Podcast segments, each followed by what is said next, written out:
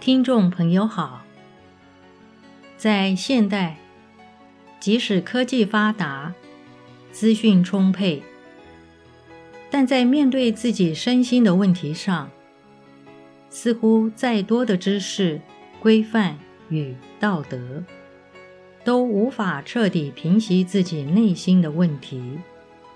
此时，宗教弥补了这个缺失。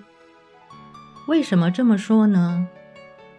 本集节目，我们要与您分享这个主题的看法。欢迎收听。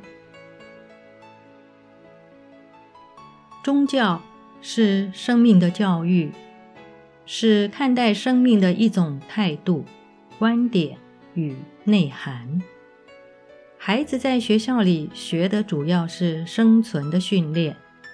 不是生命的内涵。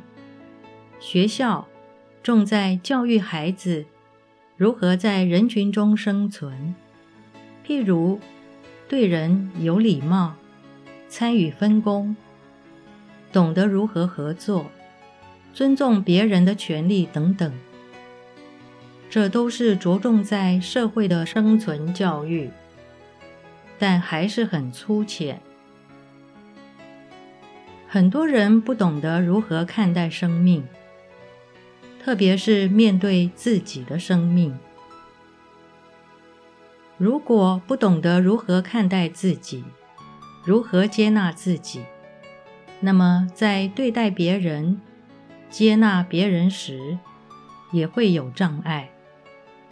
而这些障碍将会从个人身心的内在问题，扩展为社会群体的问题，社会教育的礼仪与道德，对度越这些身心内外的问题，帮助其实是相当的有限。如果无法适当的对待与接纳自己，在采取礼仪与道德来面对其他的生命时，最后往往变成一种内在的压抑与痛苦。许多反社会人格的人，问题就是因为无法面对自己，才会也无法和其他生命正常的相处，进而反对社会规范的礼仪与道德。宗教提供一种面对生命的看法，一些接纳生命的经验参考，这可以弥补学校通识教育的不足。如果不让孩子接触宗教，不见得对年轻人会更好。毕竟父母的经验，不见得具备妥善面对生命的智慧。而学校的教育在这个问题上，也不见得更高明。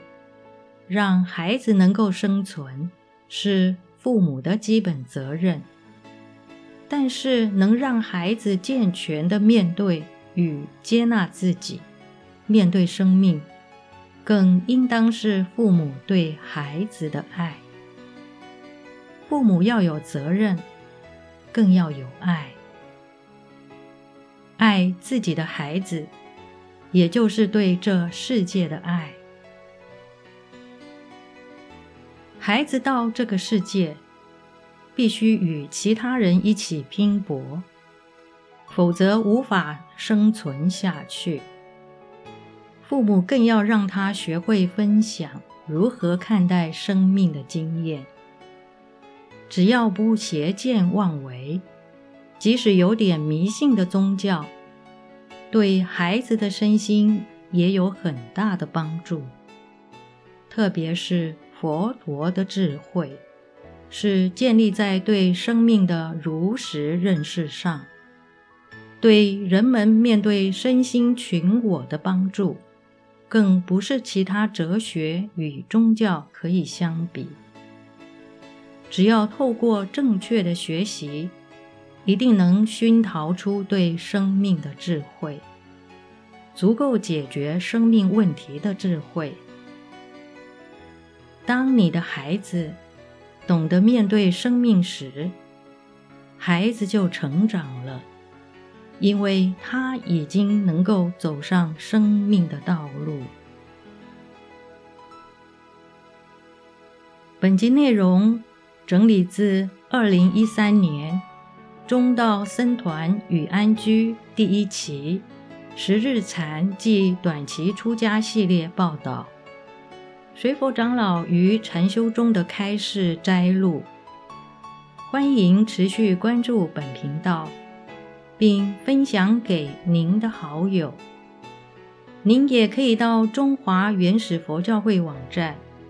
浏览更多与人间佛法相关的文章，感谢您的收听。